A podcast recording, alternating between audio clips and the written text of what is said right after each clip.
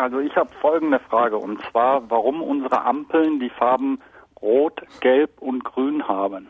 Also die Straßenampeln. Die Straßenampeln, ganz genau. Ja, warum haben sie Rot, Gelb, Grün? Also am Anfang war erstmal nur Rot und Grün. Die wichtigsten Signalfarben sind die Farben, auf die unser Auge am stärksten reagiert und die es gleichzeitig wenn wir nicht gerade farbenblind sind, die es am besten unterscheiden kann. Physiologisch kann man das auch ganz gut erklären, denn für die Farbwahrnehmung in unserem Auge sind ja bestimmte Sinneszellen zuständig auf der Netzhaut, die sogenannten Zapfen. Von denen gibt es drei verschiedene Sorten, die heißen L, M und S-Zapfen. Und was diese Typen vor allem unterscheidet, ist die Lichtfrequenz, auf die sie besonders stark reagieren. Das heißt, die L-Zapfen reagieren besonders stark auf rotes Licht, die M-Zapfen auf grünes Licht und die S-Zapfen auf blau-violettes Licht.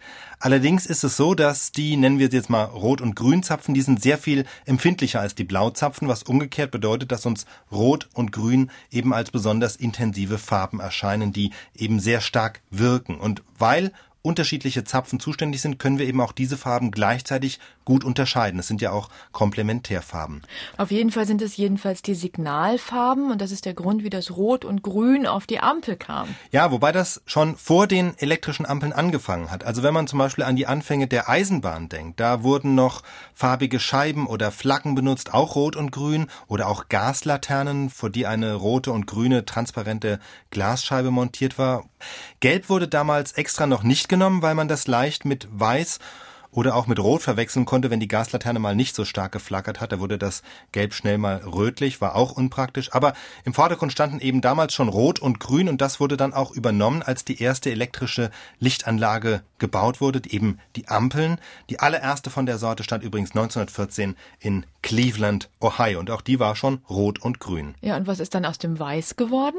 Das Weiß hat sich noch gehalten in der Seefahrt, ansonsten aber ist es als Signalfarbe ganz verschwunden, denn als das elektrische Licht kam und die elektrischen Lampen Einzug hielten in die Städte, da gab es auf einmal so viele weiße Lichter, dass sich die weißen Signallampen nicht mehr genug von den anderen Lichtern in der Umgebung unterschieden haben. Und das war dann die Chance für das Gelb, denn das elektrische Licht war ja jetzt so hell, dass es möglich war, ein gelbes Licht zu erzeugen, das sich ganz klar und deutlich vom Rot abgegrenzt hat.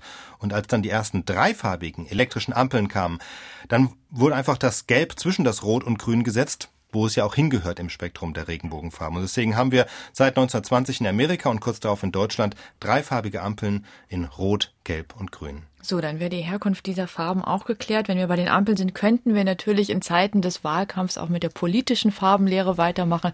Machen wir aber nicht. Herr Zollweg. Wir können es übrigens machen, denn wenn diese evolutionären Theorien stimmen, dass wir deshalb auf Rot und Grün so stark reagieren, weil das was mit Blut zu tun hat, beziehungsweise mit dem Grün der Pflanzen. Wenn man dann daran denkt, dass das Rot der SPD, beziehungsweise überhaupt der linken Parteien ursprünglich für das Blut der geschundenen Arbeiter gestanden ist und das Grün bei den Grünen natürlich auch das Grün der Natur symbolisiert, dann gibt es da natürlich schon Verbindungen. Und was ist mit dem Gelb?